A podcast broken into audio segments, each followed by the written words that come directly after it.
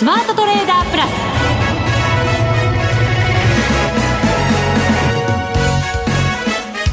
全国のリスナーの皆さんこんにちは。内田まさです。この時間はザ・スマートトレーダープラスをお送りしていきます。この方にご登場いただきましょう。国際テクニカルアナリスト福永博之さんです。こんにちは。よろしくお願いします。よろしくお願いいたします、はい、さて日経平均株価は2円41銭高23,674円93銭で終わっています。はいえー、今日でなんとか5日続伸。5日続伸小幅ですけどね。はい、はい、まあ、あの先週の金曜日 S q のところからですねえー、一気にこう株式市場様変わりという流れになりまして、はい、まあ、それがなんと木曜日まで続いているということですから明日で一巡ですかね。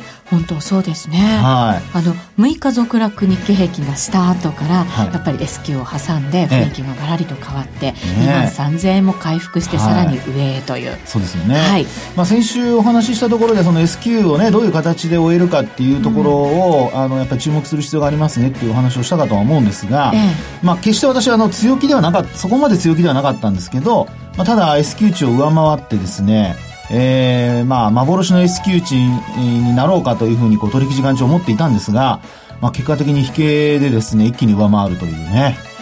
この背景ってねだって福永さんの想像を上回る強さだったわけですよね。まああの私の想像力が足りないっていうの。内田さん。そこを突っ込んだわけじゃないですよ決してね。もう目が目がもうそう言ってました。それと何かあと他にも背景があるんではないかと思いますのでね。そうですよね、はい、はい、この後のコーナーで詳しく、ね、伺っていきたいと思います、はい、それでは番組進めていきましょう。この番組を盛り上げていただくのはリスナーの皆様です。プラスになるトレーダーになるために必要なテクニック、心構えなど今日も身につけましょう。どうぞ最後まで番組にお付き合いください。この番組はマネックス証券の提供でお送りします。スマートトレーダー計画、よーい、ドンさあ、それでは足元の相場振り返っていきましょう。改めて日経平均株価は2円41銭高23,674円93銭ということで、えー、今日で5日続伸ということになりました。トピックスに関してもプラスで終わっています。プラス1.94ポイント、1787.60ポイント。トピックスも5日続伸の展開です。はい、えー、マザーズ指数に関してはマイナス4.33ポイント、1026.05ポイントとなりました。反落です。はい。あのー、まずその先ほどのね、えー、まあ強くなった背景というところで、はい、まあちょっと考えてみますとですね、やっぱり一番大きなのは、その貿易摩擦に対するそのスケジュール感っていうんでしょうかね。はい。はい。まあそのあたりと、あと中身がはっきりしたことというのが一つあるんではないかなと。いうふうには思われますけどね。悪抜けだったはい。はい。まあ悪材料出尽くしとかね。出尽くし、はい。まあそういう話がよく言われますけども、はい。まああの、えー、っと、この番組でも確かお話したかとは思うんですが、例えば、あの、えー、7月の5日がや、えー、安値になったり、あるいは8月の、あの、中旬が安値になったりとかですね。まあ、結果的にその、まあ、実際に発動するかどうかですね、追加関税を。はい。まあ、そのあたりが、あの、発表されるというか、発動される当日に、えー、株価は反転し始めるというような。そうなんですよね。えーまあ、そういう流れでしたよね。えー、ですから、あの、これまでもですね、2000億ドル相当の、まあ、中国からの輸入品に対して、えー、まあ25%の関税をかけると。まあ当初はですよ。はい。まあそれが、あの実際に発動されるとなった時には、まあ一応あの公聴会といいますか、いろいろ意見を聞いたということもあってですね、まあ10%に抑えると。うん、まあただ、あの来年に関しては、また25%に上げるかもしれないという話も出ているので。含みも持たせつつですけれども、はい、想定よりも、まあ悪い方にはいかなかった。ちょっとだけいい方にいった内容で発表されるというのが、まあ常ですよね。そうですよね。えーですから、まあ、よく言っていますけども、その大風呂敷を広げてですね、まあ、最初にあの悪い方の話をドーンとしておいて、はい、相手がひるんだところで、交渉を有利に持っていこうっていうような、まあそういう、こう背景というかですね、これまでのやり方が、まあ今回も同じようにですね、うん、結果的に、あの、まあ踏襲されたと言いますか、繰り返されたというようなね、はい、そんな形ですよね。まあですので、あの、そういう意味ではですね、えー、株式市場その S q がそういう意味では、実際にはターニングポイントになるのではないかというふうに考えていた人もいるかと思うんですね。少しの反発がありましたから、まあ、それが結果的にこう続進につながったという、続進のそのスタートになったっていうところになってますので、はい、えー、まあ S q 値を、こう、なんてでしょうかね、ターゲットにして、えー、ショートのポジションを組んでいた人にとっては、これはもう、あの、買い戻さざるを得ないというね、うん、まあそういうところも、一つには、あの、まあ、上昇の要因になっているのかなというふうには思われますね。そうですね。また合わせて先週にはその、お閣僚の会議を、協議を再開しようという方向に少しずつまあね、進んでいくんじゃないかっていう期待感もね、ね合わせて高まってきたっていうところもね、大きかったかもしれないですね。ね、本当ね。ですから、あの、歩み寄りを示す、お互いがこう歩み、歩み寄りを示し、で、なおかつ、まあ、本来であれば関税をかけないのが一番いいんでしょうけども、はいあのね、えー、結果を見てからということになるのが一番いいんでしょうけども、まあでもトランプ政権はそういうことはせずにですね、もうあの10%の関税をかけると。あと中国も600億ドル相当でしたかね。えー、同じ24日に発動するということで、えー、こちらも税率としては5%、最初は5%、それからあと10%に乗せたり、あるいはまあ25%に上げたりというような、こう、こちらもちょっと含みを持たせた、あの、発表になってますから、まあそういう意味ではですね、お互いやっぱりなかなか、あの、拳を下ろさないという、本当にね、もうなんかコントに出てくるような、手をこう上げたまま、はい、お互いええー、とかあーとか言ってるようなですね、そんな状況が続いているってとこなんじゃないかと思いますよね。はい、ええー、さあ、そこでですよ。はい、そこで。あのー、この上昇というのが、まあ果たして本当にこれも、これからずっと続くのかどうかね。やっぱり皆さん気になるところではないかと。で、そうすると、あの、ファンダメンタルズでは、業績がいいというのは、まあ、あの、ある程度分かってきていることですけども、はい。まあ、日々のそのファンダメンタルズっていうのには、大きな変化はないわけですよね。まあ、経済指標の発表等があれば別ですけども、まあ、それも、あの、一つ出たからといって、それが全部にですね、えー、何かしらの影響を与えるかというと、そうではないわけですよ。うん、そう考えると、やっぱり何かしら、あの、売買タイミングなりトレンドなり、あるいはその株価水準なり、まあそういったものをですね、あの、しっかりと確認しておく必要があるのではないかというところに、まあすみません。私強引ですけど。持っていきましたね。持ってきました。剛腕に。剛腕って言わないでこんなに優しいのに。はい。はい。今突っ込みませんでしたね。まあそこでですよ。はい。ね。まあこんなにあの上昇してますのでね、こうやって笑顔で話ができますが。そうですね。はい。はい、ただですね、ここでちょっとあの、気をつけないといけないことも何点かありますので。何ですか？はい。この番組のいつものパターンですけども、石橋を叩いて叩いてというところをですね、お話をしたいと思うんですよね。はい。はい。まず一つ目ですけれども、昨日のあの大幅高の終わり方。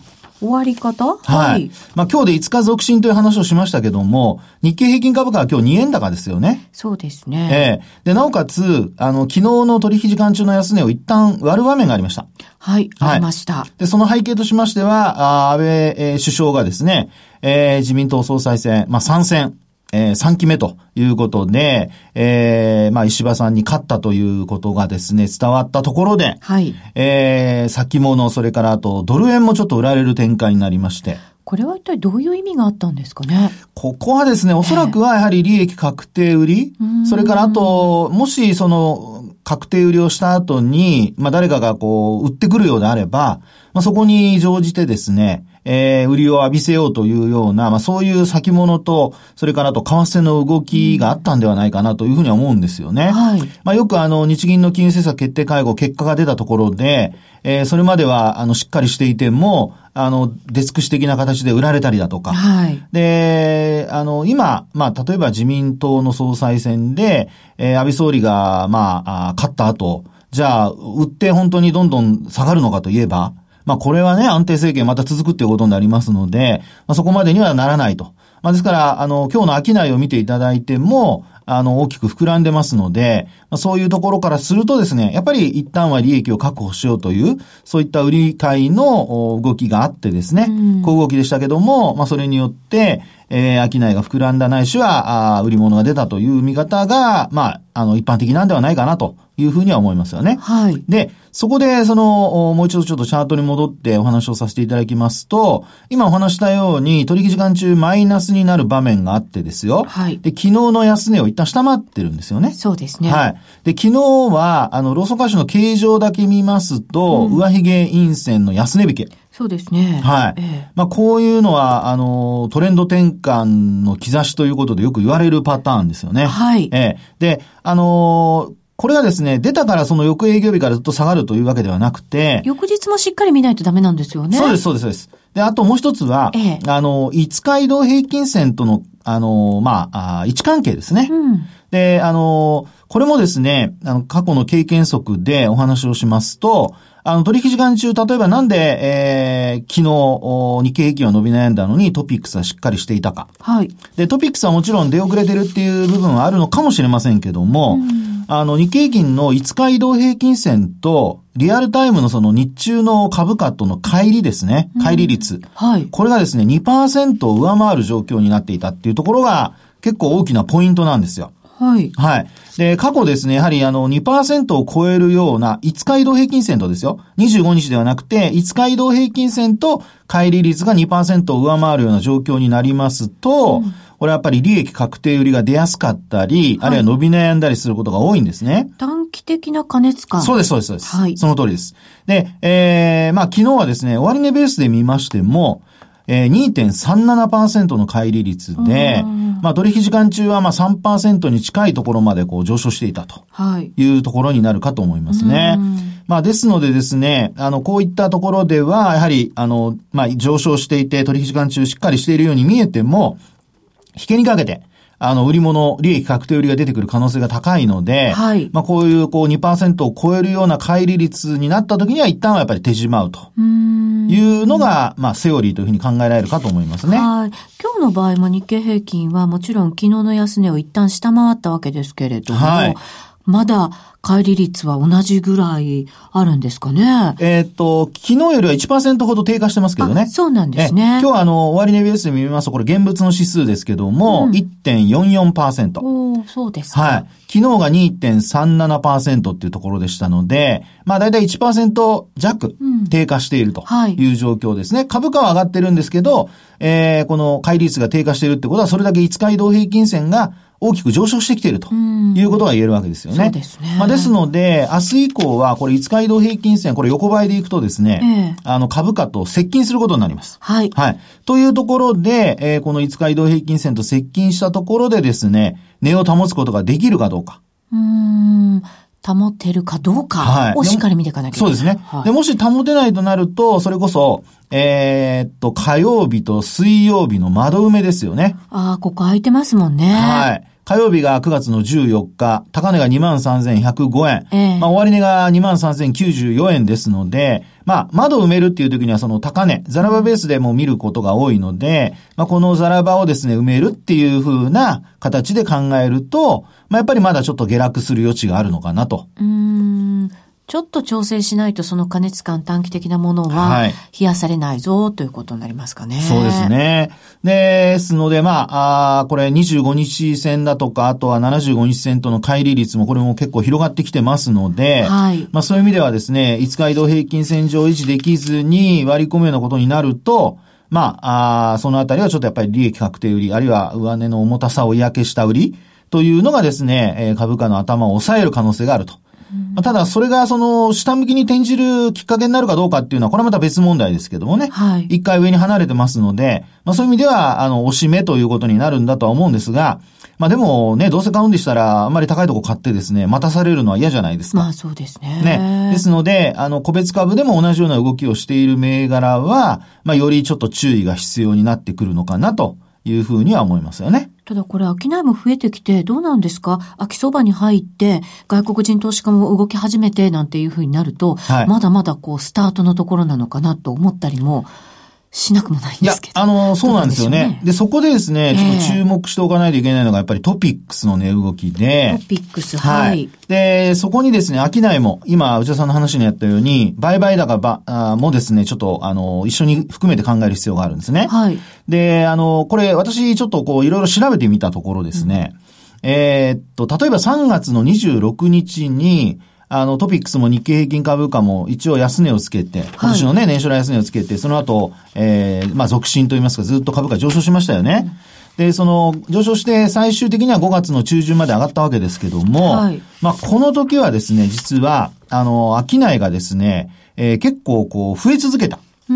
という背景があるんですね。はい。で、これあの、日々の商いの増減を見ていると、あの、単純に一喜一憂するだけなので、実はこの売買高にもですね、うん、あの移動平均線というのがあるんですよ。ああ、そうなんですね。はい。売買高移動平均線というのがあります。ええ、で、あのー、株価とその売買高移動平均線の関係を見てみると、あのー、これまでもですよ、例えばトピックスですね。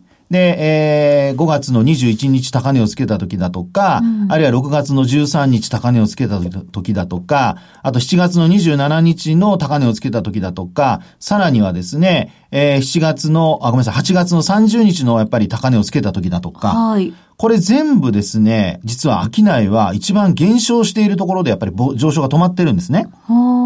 ね。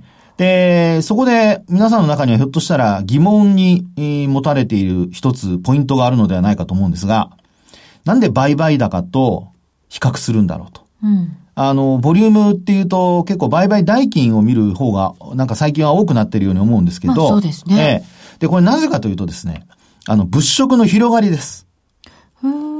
なぜかというと、今お話したように、例えばあの、売買代金だと、ネガサ株がバンバン売買されるとですね、それだけで、要は売買代金で膨らむじゃないですか。そうですね。ね。でもあの、ネガサ株って単元を引き下げられているものが多いので、100株単元で売買したときに、これが、まあ、1000株で、あの、1万株になるのと、100株で1万株になるのと、これもう10倍の差があるわけですよね。はい。で、そう考えると、売買代金が膨らむというよりは、売買高が膨らんでいる方が、トピックスにとってはですね、まあ、要はそれだけ個別株物色が活発になっていると同時に、えー、えー、まあ、物色の広がりも、活発になっている可能性があると。はい。でそれに加えて株価が上昇しているとなれば、うん、これはやはりそれだけ回転が効いて、えー、株価が戻しているないしは上昇をしているというふうに考えられるのではないかってとこなんですよね。はい。でそこでですね、見る必要があるのが、先ほどお話した売買高ということで、あの、20日の移動平均線なんか私は使って見てるんですけど、これが、あの、ちょっと前までは11億株ぐらいだったんですけど、うん、もうすでに今日は13億に迫ろうかと。はい。12億9000万株、9800万株、うん、というところまで上昇してますので、これはあの、先ほど内田さんの疑問にあった、今回はちょっと違うかもっていう、そのね、えー、5日移動平均線上をあの維持して、もうちょっとこう、上昇が続くのではないかという、その判断材料には、まあ、市場全体ということになってしまうんですけど、今お話しているように、売買高が継続して増えているかどうか。はい。まあ、そのあたりをですね、ご覧いただくといいのではないかな。まあ、特にあの、移動平均線で見る方が、一喜一憂せずに済むのではないかということですね。なるほど。そうすると、今実際に増えてきてるわけですよね。そうです。ということは、相場の熱量も上がってきている。その通りです。ちょっと変わってきたぞ。ね。ですから横ばいでもいいんです。そうですよね。はい、そしたら加熱感が短期的には冷やされるので、はい、またそこからエイヤーと上に行けるような力が出てくるということですね。そういうことになってくれるといいなというふうに思いますけどね。希望的？いやいやあの、来週また3連休ですからね。そうなんですよね。ねえ。まあでも今週はそれがいい方に働きましたから、はい。来週もそうなってほしいですけどね。ね、悪材料、はい、本当になんか3連休が悪材料じゃないんですけど、そうそうそうでもそういうのもなんとなく跳ね返す力というか、こう踏み固めていく力というか、そうね、いうのついてきてるのかななんて思いながら見てるんですけどね。来週火曜日は何と言ってもあの、権利付き最終売買日でもありますからね。そうですね。はい。はい。えー、それでは一旦ここで CM 挟みます。日本株投資をお楽しみの皆様。今注目のアメリカへ投資してみませんか？米国株に興味はあるけど、英語だし、知らない企業も多いし、なんだか難しそうだなと思っている方。実はそうではありません。米国株は1株から購入可能。株価は100ドル以下の銘柄が多く、1万円もあれば、あなたも米国企業の株主に。少額から投資でき、始めやすいのが米国株の特徴なんです。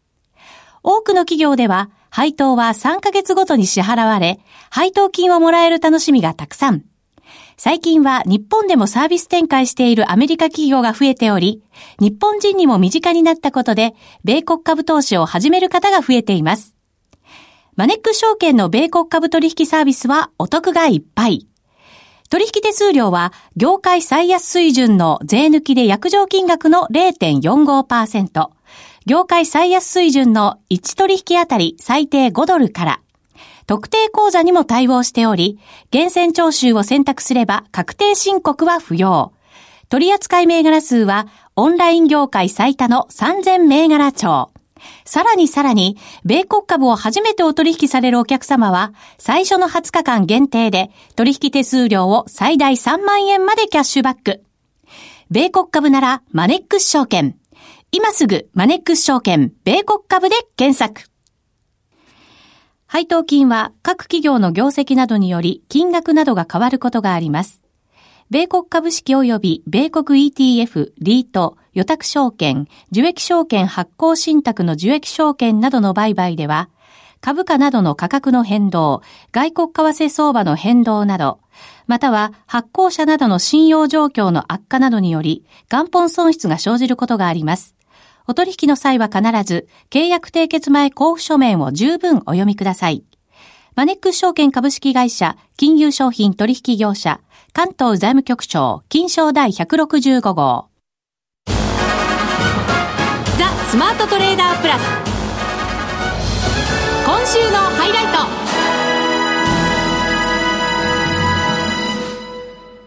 さあ、それでは番組後半は為替の話です。現在ドル円112円24銭25銭あたりということになっています。はい。はい。えー、為替もですね、うん、もう皆さんね、ドルが強くなってきていてですよ。あの、ちょっとこれまで、えー、円高に向かうというふうに心配していた人たちも、あの、おそらくはちょっとほっとしているのではないかと。そうですね。ドル円を見るとドル高。はいそうです。はい。で、あの、トランプ大統領が、あの、これまでもですね、えー、こう、ドルが強すぎるだとか、まあ、いろんな、あの、発言をしてきましたけども、やはりその経済の流れ、まあ、特にトランプ大統領がアメリカファーストって言っているにもかかわらず、強いドルが嫌だなんていうのはですね、これも矛盾してますからね。虫が良すぎる。そうそう、その通りですよね。なのでですね、えー、直近ではやはり、あのー、まあ、アメリカの長期金利10年債の利回りがですね、はい、3%に乗せたということもあって、、そうですね。ようやくこれでね、はい、固めていくのかどうなのかってことですけどね。そうですよね。えー、で、それによってですね、112円台がなんかこう定着してきてません？今のところ。今日で、あの、3日目なんですけど、はい。あの、112円に乗せてからというものは、えー、もちろんその12円割る場面もありますけども、えー、それがこう、なかなか続かない。逆に112円台の方に戻ってくることが多くて、えー、まあその112円台の定着につながっているというですね、まあ、そういう流れになってきてるんですよね。うん、と考えると、これもですね、やはりあの、日経平均株価だとか、あるいは東京市場にとっては、株式市場にとってはプラス要因であると同時に、ええー、まあ、長期金利の上昇イコール、アメリカの中で言えば、はい、まあやっぱりニューヨークダウが下落するとですね、なかなかちょっと買いづらいとこなんですけど、えーあの、またまたトランプ大統領の発言が出るんじゃないかとかもですね、そういう、あの、怖さはあるんですが、ただ、昨日のニューヨークダウンもですよ、2日、あの、連続の大幅高になってまして。そうですね。昨日に限っては158ドル高。はい。はい。ね。で、あと、あの、S&P500 ももちろん続伸ですし、えー、ナスダックはちょっとね、反落はしましたけども。6ポイント安。はい。はい、ですけども、結果的には、あ今お話したような主要指数のうち、3つのうち2つは上昇。うんで、まあ、あの、ニューヨークダウの方もですね、えー、今お話ししたその、150ドル高以上のところで、もうなんとですよ、1月26日の終値に接近というところまで行ってますからね。はい。で、あとは、あの、このまま、まあ、これもニューヨークダウが価格を維持すればなんですけども、えー、やはり高値更新2600ドル台、あ、2万6000ドル台。えー、をですね、26,600ドル台ですかね。まあ、そのあたりをですね、えー、上回ってくるっていうことが考えられると。ちなみにあの取引時間中の高値が26,616ドル71セントなので、1月26日につけてますね。そうですね。はい。で、なぜそのニューヨークダウの話をするかと言いますと、やはりそのダウが強ければ、ドルも、まあ、あトランプ大統領の発言だとかですね、まあそういったことが、まあちょっと後退するのではないかというふうに見られてですね、まあどちらかというと、さっきか、先ほどからお話してますように、まあ、押し目と言いますか、下がってきたら買うという。まあ、要は上方向をみんな見始めるっていう流れに、えー、なってきているのではないかっていうふうには思われますよね。で、そうなりますと、あの、先ほども話出てましたけども、その、ドルと円で見たらドル高。ね。はい。で、あと、ドルと今度はユーロで見るとどうかなんですけど。ユーロの方が今じわじわ上がってきてはいるんですけどね。ね。はい。ですから、その、まあ、通貨ペアでどの通貨ペアを選ぶかによってですね、意外と、あのまあ、あその、ど、どの通貨を、まあ、選ぶかっていうところにも繋がっていきますので、まあ一概にその、まあユーロドルで見た場合、ドルが強いっていうふうに言えないもんですから。まだレンジの中みたいな感じですしね。そうですよね。えー、まあですので、その辺をですね、えー、皆さん選ぶときには、こう、円との関係だけを見てしまいますと、なかなか、あのー、まあ、トレードのチャンスというのをこうね、えー、自分からこう狭めてしまうっていうことになりかねませんから、まあそういう意味ではですね、えー、やっぱり勢いのある通貨ペアを選んでトレードする方が、まあよりその短い時間で、えー、パフォーマンスも上がるんではないかなと。いうふうには思うんですよね。取引する通貨ペア選びが今から重要になると。そうですね。ことですかね。はい。はい、で、まあそう考えますと、あと今度はまあ、あの、ユーロ円もちょっと見ときたいんですが、はい。ユーロ円はですね、こちらの方は、えー、どちらかというと、これ、円安方向ですよね。うん、そうですね。はい。ですから、円を、あのー、まあ、あ基軸通貨として、えー、通貨ペアのそのベースとして見た場合に、まあ、やっぱり円安方向に動いているという流れは変わりませんので、まあ、そう考えますと、ユーロ円、ドル円、まあ、どちらも、あの、やはり、その、ユーロを買う、ドルを買うというですね、まあ、そういうエントリーの方法で行くのがいいのではないかと。はいいうふうには思われますね。はい。さて、ここで福永さんからのお知らせです。9月27日木曜日20時から、福永さんの新刊、テクニカル分析最強の組み合わせ術、この本ですね。はい。えー、増刷を記念いたしました。おめでとうございます。ありがとうございます。はい。